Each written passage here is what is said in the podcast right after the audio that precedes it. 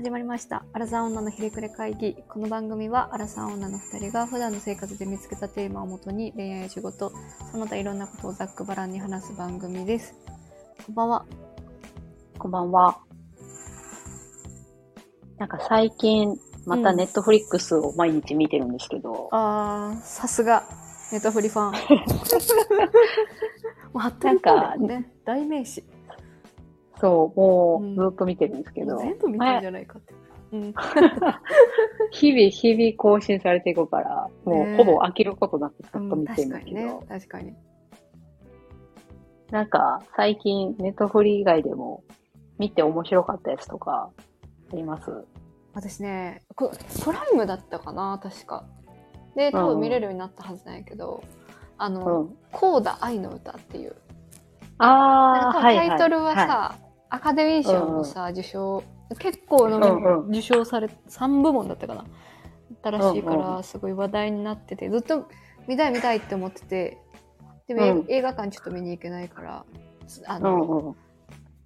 サブスク落ちをずっと待ってたんやけど、はいはいはい。この間見ましていや面白かったみんな言うよな。えなんかなそうなんかなわかんない。ちょっとえ、周りで見見たって人いなくて。言われた。多分プライムに追加されたからやと思うんやけど、あそれでついこの間も言われてー、そう。あ、やっぱ、しかも今も山口に言われたから、やっぱいいんだな。いやーまだ見てないんですよね。面白かった。なんか、昔、同じような内容の映画かなんかがあったらしく、それのまあリメイクみたいな感じらしいんやけど。そうなんや。そうおそううそうそうそうらしい。で、なんか、あらすじはを言うと、あらすじ知ってる、うん。なんか、うん、手話、え？手話の、あ、そうそうそう、話？耳の聞こえない、お父さんお母さんお兄ちゃんが耳聞こえなくて、唯一家族で妹だけがん、あの、耳が聞こえるっていう環境で、はいはいはい。で、耳がもうお父さんたち聞こえないから、その、うんうん。おお家の家業があの漁業をしてるんやけど、なんかそれもずっと手つ、学校前も手伝って、学校後も手伝ってみたいな、もうその女の子がこう、通訳役みたいなのになってたんはいやけど、はいはい。そう、うん。なんかあの、学校の合唱クラブで、にちょっと入ることになって、で、そこでこう、歌の才能を顧問の先生からすごい見出してもらって、うんうん。絶対音楽大学に受験するべきだ、みたいな、を勧められるんやけど、うんうん。でもなんか家のことも手伝わないといけないし、そもそもお父さんたちが歌が聞こえないから、娘がどのぐらい上手いかもわからない。うんうん。その歌をリアルに聞けないから。で、はいはいはい。なんかお父さんたちもその、いやじゃあ通訳はどうするんだとか、なんかそういう、いろんなこの家族の中の葛藤があって、うんうん。で、学校のそのコンサートがあるのよ。はいそこはい。で、実際、そのお父さんたちは聞こえないけど、拍手喝采で脚光を浴びてる娘を見て、娘の娘のその実力みたいなのに気づいて、うんうんで、。そこから娘の夢を応援するっていう話になっていくみたいな、大まかに言くとそんな感じなんですけど。ああ。なんせね、まあ、こういう歌系の映画が好きなのももともとあるんやけど、うんう歌がいい、うんうん歌とその、うん、う上手、素晴らしい。上手。そう。え、あれって誰が主役をやってんの？その女の子を。なんだったかな？別に歌手じゃないんや。えっ、とね、えー、なんだったかな？ブ、エミリア・ジョーンズ。うんうん。なんか聞いたことある。うん。歌手としてなのかな？ちょっと昔、前調べたんだけど、ちょっと忘れちゃった。あ、歌手だって。イギリスの女優歌手。で、お父さんがアレット・ジョーンズっていう歌手。で、なんかこれで言おーうだブレイクしたらしい。この映画で。はいはいはい。そう。で、なんかあの、お父さん、お母さん、お兄ちゃん役の人は本当のロージャーっていうのかな？を、の方はい。がキャスティングされたらしくて。あ、そうなんや。うん、なんかすごい、なんか別にこういう家庭が近くにあるわけじゃないけど、なんかすごいリアルを感じて。うんうんうん。で、その、自分たちが耳が聞こえないのに歌を歌いたいってどういうことだ？みたいな、なんかそういうのもワンシーンであって、あ、なんかすごい感情だなと思って。あ嫌がらせなのかみたいな、なんていうの？バカにしてるのかみたいな。あ。うんうんうん。私たちには聞こえないのに。みたいなのとかそういうのもあって、そうそうそう。はいはい。いや、でもいい、いい話だった。なんていうか。なんていうなんか、うん。見た人にしかわからない感情がある感じの映画なんかなって思って思ってた。ああ、そう、そうやね。そうやね。なんかその、家族もちょっと下品で、うん。笑い笑い要素も含まれてて。で、うん。なんやこのお父さんとお母さんって思う場面もあるんやけど、あ、でもなんかそういう環境にずっと身を投じてきたらそうなのかな、みたいな一面もあって、なんかいろいろといろんな側面を考えさせられる映画だったなあっていう、それはアカデミー賞受賞しますわ、みたいな感じだったな。いやもうこれはいよいよ見ないといけないと 思う。もう、まあちょっとハードル上げちゃってるけど、あの、え、こういうさ、歌受け好き？あ、好き好き。あ、本当？あ、じゃあじゃあじゃあじゃあじゃあじゃあじゃあ悪くないと思う。私はその後ササントラを聞いてたぐらいだから。ああ、そう、最後にサントラ聴けるのいいよな。わそう、そうなんです。かるわ。なんかあの、グレイテストショーマンみたいな。はいはいはい。あれも、私もサントラ買ったわ。あ、買った？うん。あれいいなあれめちゃくちゃ良かったよあな。れいい。私それで言うとちょっとさ、ララランドうん。面白かった？うん。結構、うん。いい、いいなとあ、思ったな本当？ちょっ。と私ララランドわかんなかったんだな。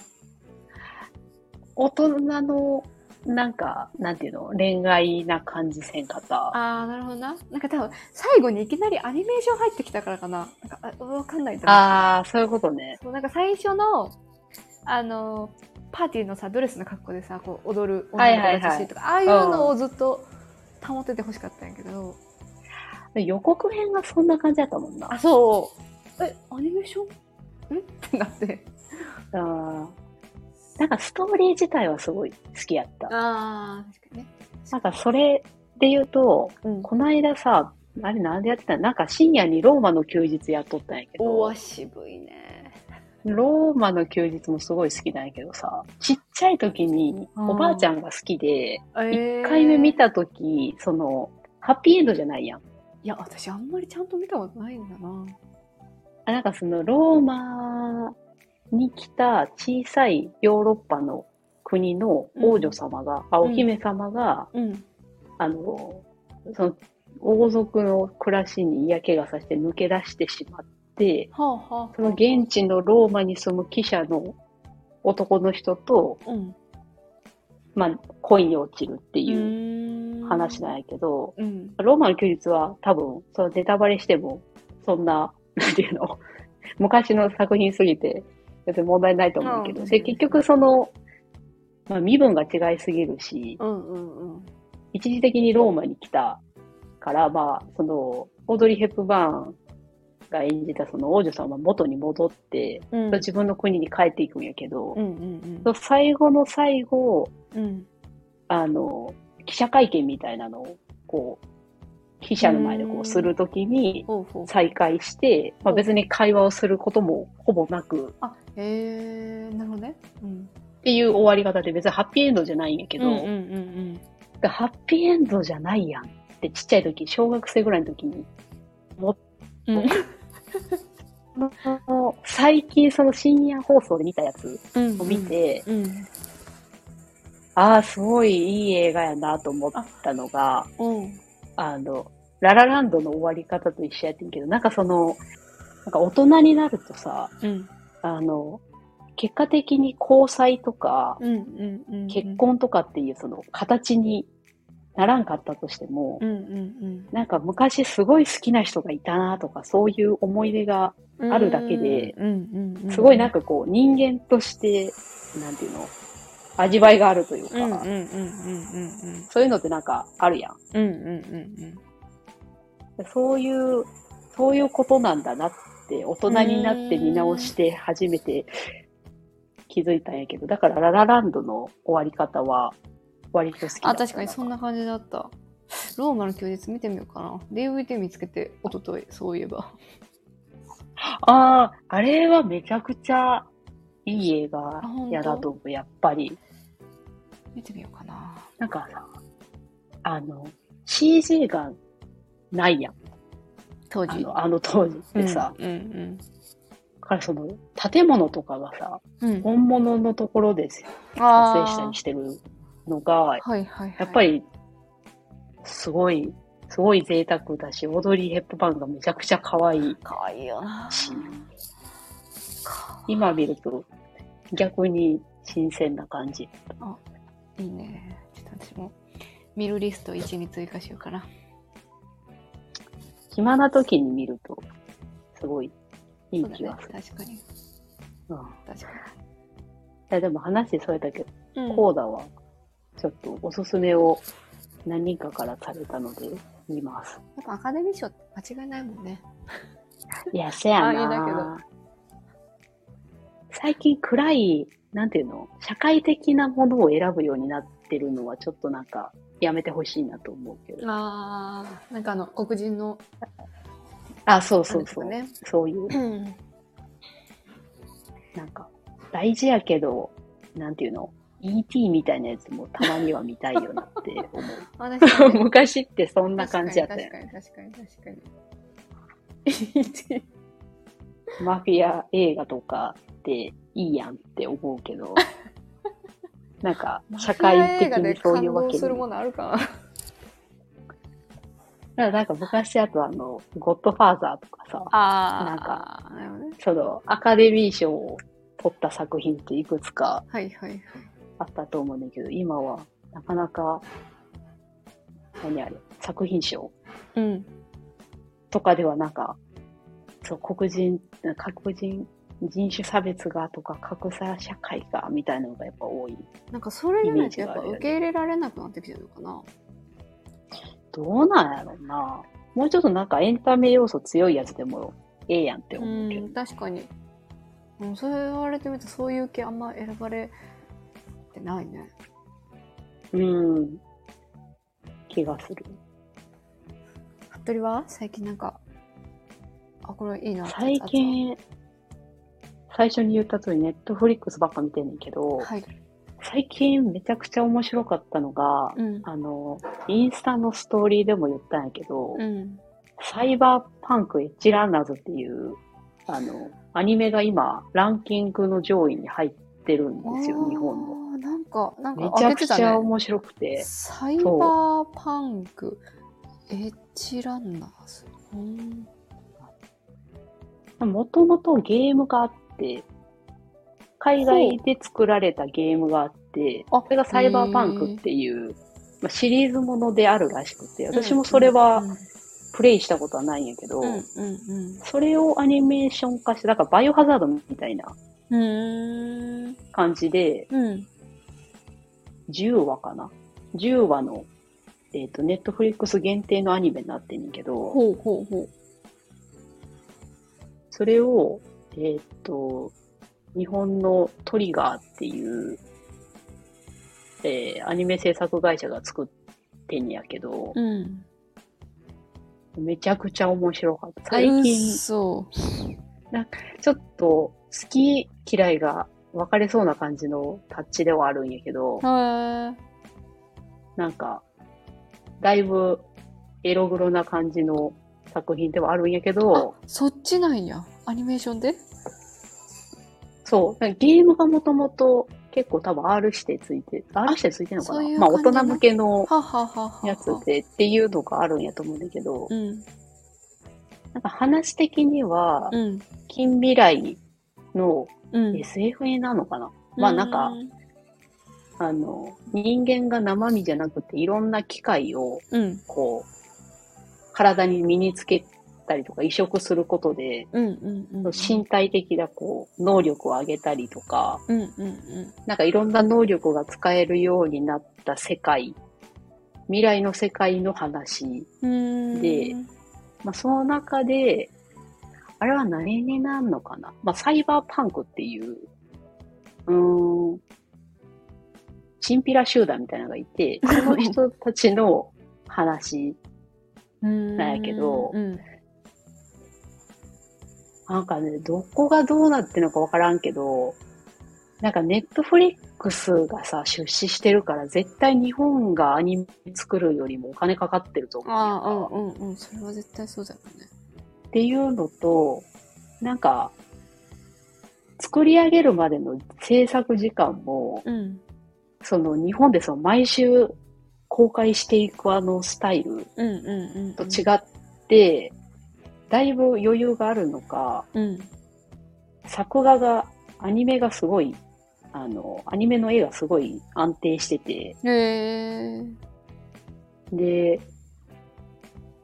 いわゆるなんか地上波で放送できるようなうんレベルの、なんかアクションとか、うんうん。そういうなんか暴力的な表現がうん。全然カットされてないのが、やっぱネットフリックスでしか見れないなっていう。ああ、まあ確かにね。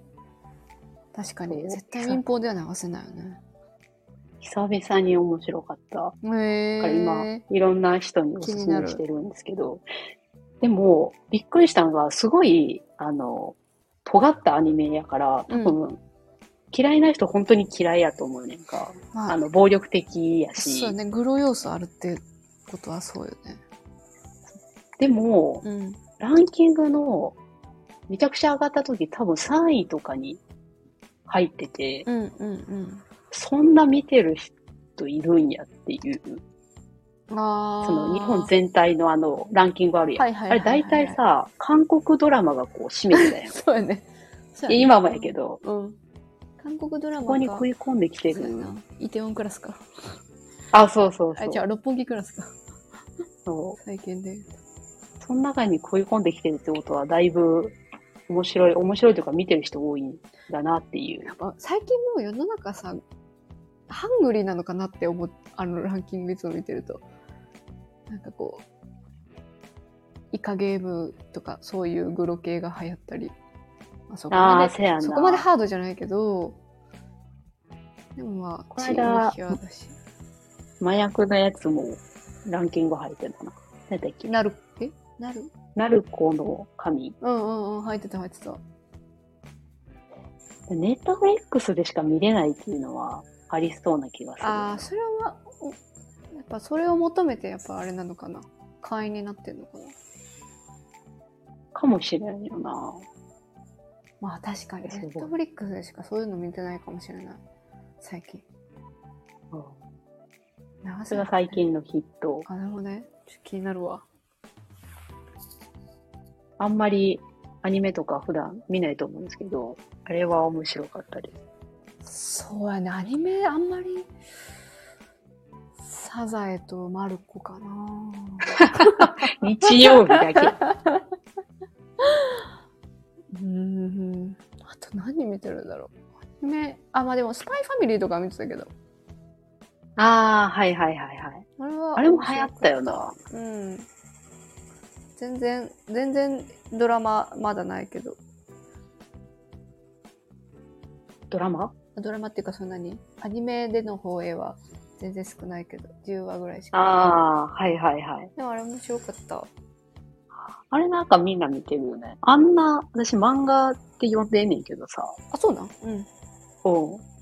いや、俺好きなんやけど、うんうんうん好きで読んでんねんけど、うん。あんなに人気出るぐらいの漫画なんやなっていうのがちょっとびっくりしたえ。やっぱさ、アーニャが可愛いっていうのがあれ、やっぱあれなんじゃないかな。そ う思ってたんやけど。あ、でも確かにアーニャよのこうく出てくるよね。オタク系がやっぱすごいんではないかという。あなんかそその要素がすごい詰まってる気がする。そのあ、ああ、アニメ版やとそんな感じなんや。アーニャの声が可愛い。あのーブラックジャックによろしくのさ、あの、ピノコだっけ？なんかよろしくはいらないので、あ、違う違う。別の、違う、別の漫画でも。本物の医者、本物の医者は、うん、あの あ、ピノコのねそうそうそうそう。なんか要素を感じる。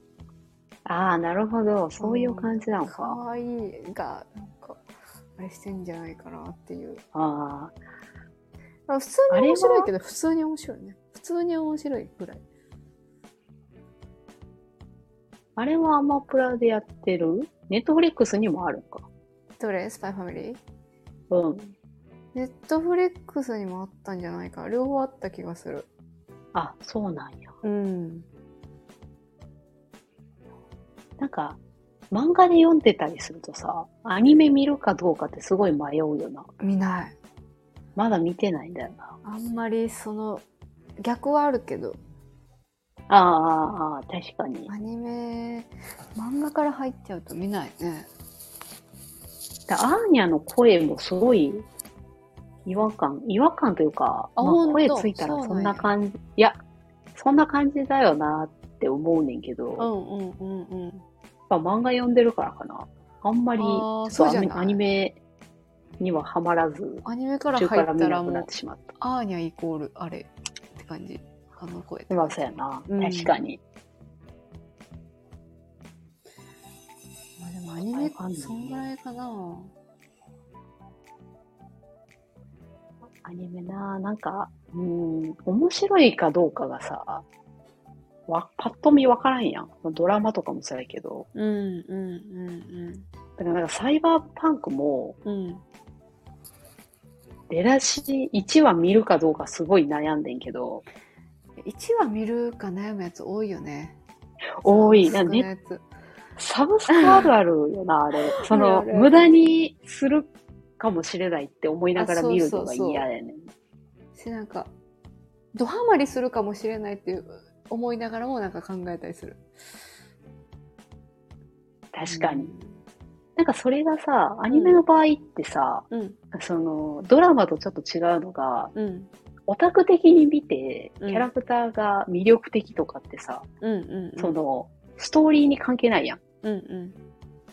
から、その、キャラクターが可愛いから、これはおすすめしますっていうパターンがあるから、うん。見ると別に面白くない、いや、確かにね。なんか期待外れのやつとかがあって、なんかそれがそのドラマの口コミとかとちょっと違う。あ、で、それで言うと聞きたいんやけどさ、あの、なんだっけ？タイトル忘れてた。バイオレット・エヴァーガーデン？これ見た？あ、ああ京アニの最後の、あれ、今日のやつなんだ。知らなかった。うんうん。見た？見てない？あれは私はハマらなくて、途中でやめました。やはりですか？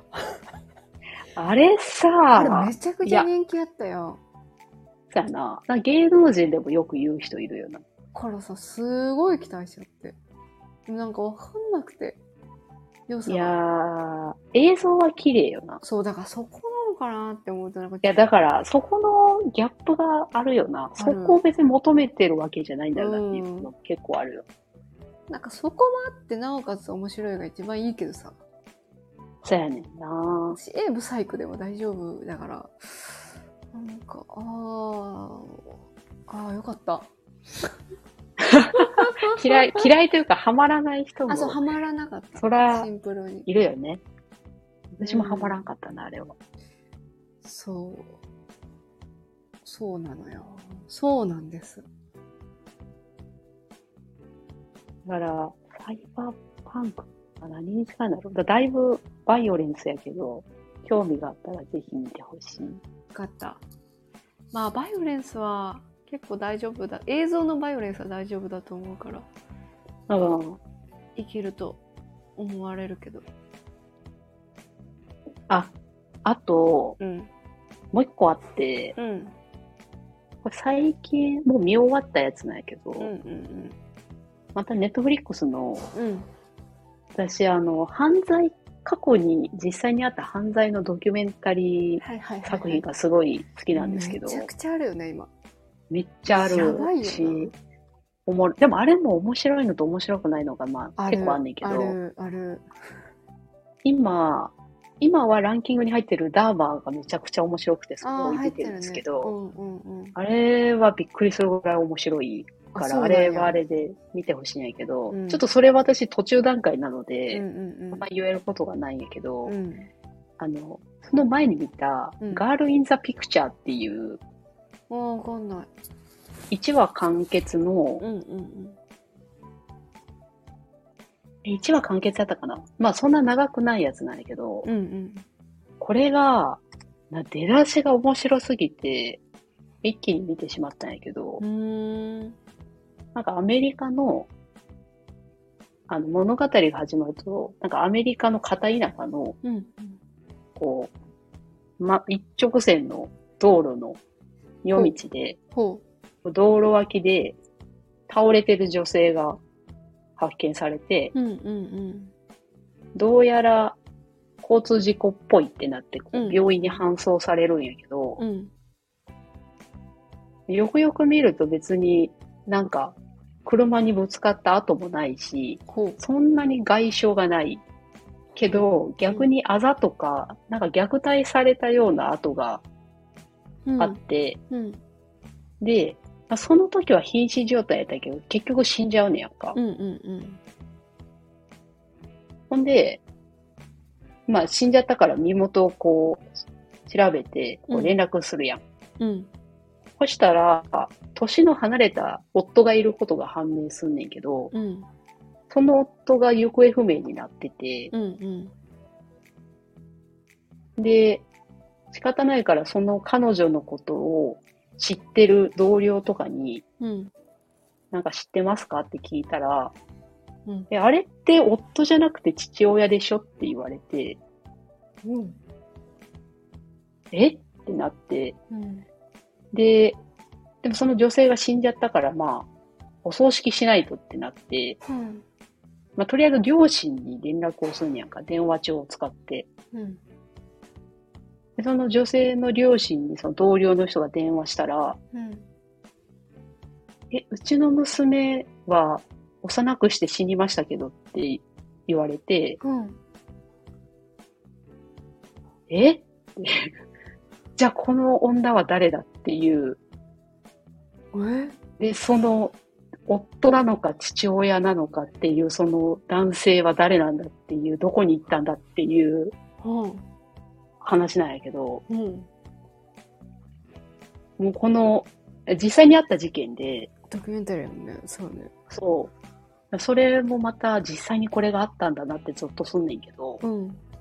その出だしの、え、じゃあこの女性は誰なんだっていうところまでがうん。面白すぎて、で、まあその後何回も何回もそう2点3点すんねんけど、うん。うん。その新しい事実が、いろんな驚きの事実があって、うんうんまあ最終的にその女性っていうのは、まあ事件に巻き込まれた一人の被害者やったんやけど、ほう。なんかその人のこう、巡ってきた人生が、うん。まあ、すごい暗い話なんやけど、うん。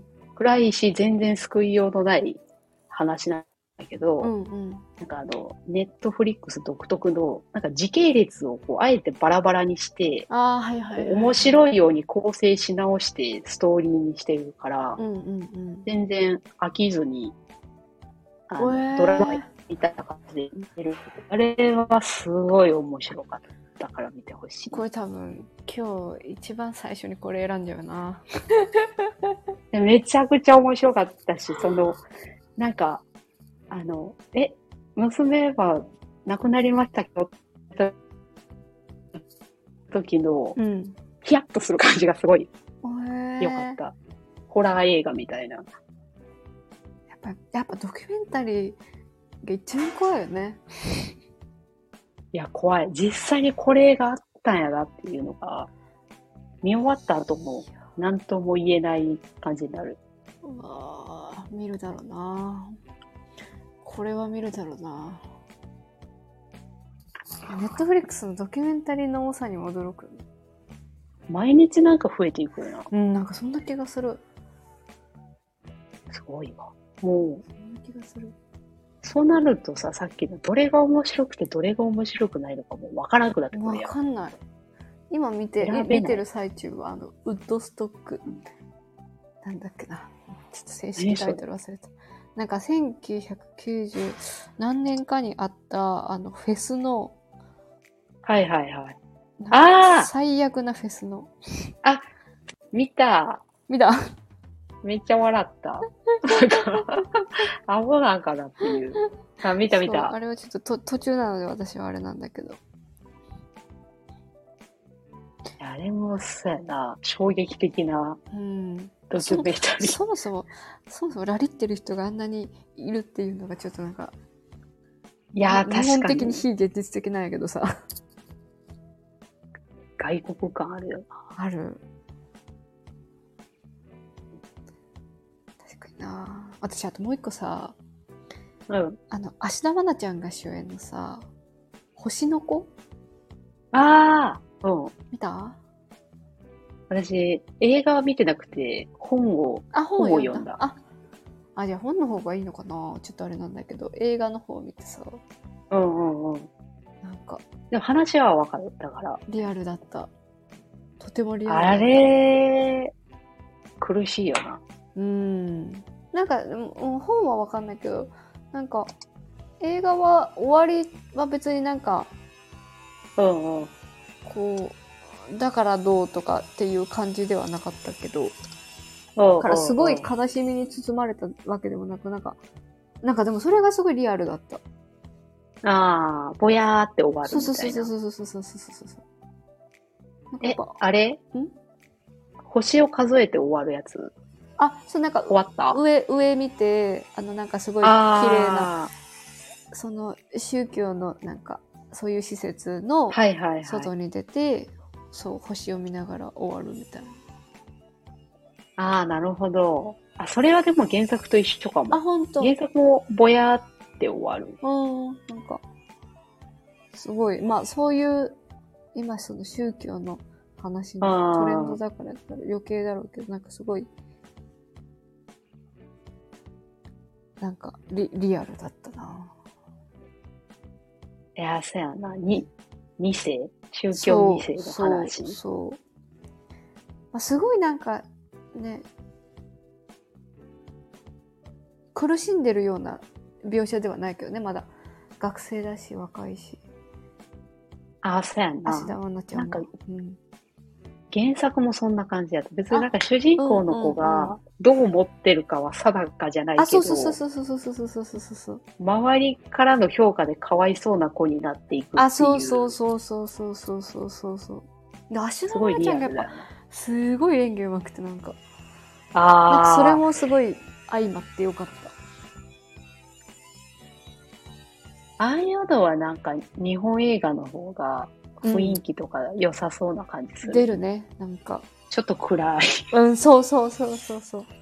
閉閉塞感のある感じの。なんか、だからどうだっていうわけではない感じの、感じが逆に良かった。ああれも、うんあの、本を読んだからさ、その後書き、うん、うん。でうん、あの、もともとあの作者の人的には、うん、あの、森の中でさ、うん、星を数えるやん。うん、で実はその後ろに、うん。施設の人間が立ってるっていう描写を入れなかったらしいんやけど、見てるってこと？あ、そうそう。だからうん暗にその主人公がそっち側に行ってしまうっていう、取り込まれてしまうっていう、あー、はいはいはいはい。なるほどね。めちゃくちゃ絶望的な終わり方を。させようとしたらしいんやけど、うん編集者の人が、うん、それではあまりにも救いがないからう、ん。濁す、そうぼやっとした終わあー、なるほどねりにし。ましょうってなって、うん、うん。なんか、どっちにも取れる。でもなんか、後ろに誰かがいるような気気がしたみたいな一文が入ってんねんけど、うん、うん、うん。これじその主人公が気のせい、感じたのは気のせいかもしれないし、うん、もしかしたらそっちにその宗教の人が立ってて、うん。主人公もその宗教団体に取り込まれるっていう終わりかもしれないし、みたいな。なんか読んだ人の。感じ方で変わるように、なるほど。委ねられてんだ。あ、そうそうそう。えー。なるほどなんか私は読んでなんか、星数えるやん。うん星を数えてるのすごい時間かけてこう、数える描写になってたから、うん、映画もそうだった。あ、やっぱそうなんや。うんうん。なんか、あ、だからこの両親はもういつまでもこの子をここに置いておいたらいけないんだっていう、その親戚のおじさんの方に預けようとしてて最後の家族の時間を楽しもうとしてるんだっていう解釈で読んでたんやけど、でも作者的には別にそんな気はなくて、めちゃくちゃ絶望的な終わり方で。終わらせようとしてたんやなっていうのをこう読み終わった後あに読んで、えー、面衝撃的。や私は徐々にはまっていくんだろうなって思ってた。あー、やっぱ人によって違ううん。ポジティブやからかな。なんか、願いがあれ、あ反映されてたのかな、その。いやー、そうかも。そうあってほしいなとうん思ったうんかもしれない。うんおおじさんがいい人だったよな、しかも。だった、だった。うんけど、そのおじさんを敵とする子供の気持ちもわかるなって思ってた。せやうな、ん。しなんか、すごい。きっかけがさ、その、何ちゃんだっけさ、芦田愛菜ちゃんの、その、なんか肌が弱くて、ああ、はいはい。あ、そうや。うんうん。水を勧められて、で、そこから、うんその宗教の水にはまっていたっていうのが、うんうん。なんかすごくこう、現実的だなって思ってた。ありそうよな。うん、なんか、たまたまやろうけど、その水にそんな作用があるとは思えへんけど、でも、良くなったら信じてしまうよなって。せやな、うん。なんか誰も悪くないからこそちょっと悲しくなるな。誰も悪くない。誰も悪くない。お父さんお母さんも悪くなかった。ああいうなんか見てとか、なんか読んでちょっと考えさせられるというか、うんのはなんか記憶に残るからやっぱり面白いよ。いいよな。うん。見ててしんどいけどな。まあ、確かに。確かに。こうやって子供たち連れて行かれてんだろうなとか。いやー、せやなまあ確かに自分もその親母親がキリスト教やったから普通に教会行っとったもんなとか思って。まあまあキリスト教って言われるとさ、全然大きいからね。うん、そうなんですか？とはうん。ならへんからやっぱり、そこら辺もあるよな、なんか。ね。新興宗教とかやったら、え？ってやっぱり、ちょっとやっぱ身構えちゃうやろな。うん。それでもなんかキリスト教だとやっぱご飯食べる時とかお祈りしてたもんね親たち。ああ、いわゆるいわゆる。映画とかでよくある。あそうそうそうそう。まあ外国の人とかよくやってるけどね。うん。なんか、日本にいるとやっぱりどうしてもオウム真理教の話があるから、うんうん、うん、宗教って聞くだけでちょっと、えって、最近ちょっとね拍車かかってるもんねいやー、せやな。うん。いや、まあでもすごいなんか、なんかほん、本当の世界を見てるような感じだった。実態は知らないけど、星の子は。映画のやつ。映画は。うん。確かに。私も映画は見てみようかな。本、本を見てから見ると、どうだろああ、うね。そういう、そういう解釈なんだな、みたいなのがあるんかもしれん。確かに。あ、まあ、あと、芦田愛菜ちゃんはなんかすごいいいなって思った。芦田愛菜ちゃん推しだから、あれだけど、ひいき目入ってるかもしれないけど。でも私もなんかマイリストかなんかに入れて見てないので、そうやな。ちょっと見てみようかな。かったら。ということで、まあちょっと最近見た映画なり、なんなり話しましたけど、まあ定期的にまたね、なかなかちょっと、出るだろうね、このテーマは。そう。見てもさ、誰にも何も言わずに終わるっていうことが結構ある。あ。る。一緒に言いたくなるんですよね。見てほしいよね。見てほしいけど、でも、趣味合わないとさ、なかなかああ、せやな。共感してもらえない部分は多いもんね、やっぱり。うん。しかも私、一人で見るからさ、余計に、その、夫婦でとか誰にも、そう誰にも言わないままあ、そう終言わないわってしまう。まま終わる。から、悲しいな。ィルマークスとか行って、あー、このはいはいはい解釈かとか一人でやってる。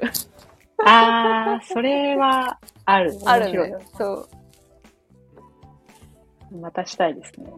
また、ぜひしましょう。皆さんも何かあれば教えていただきたいですね。面白いはい。映画なりなんなり。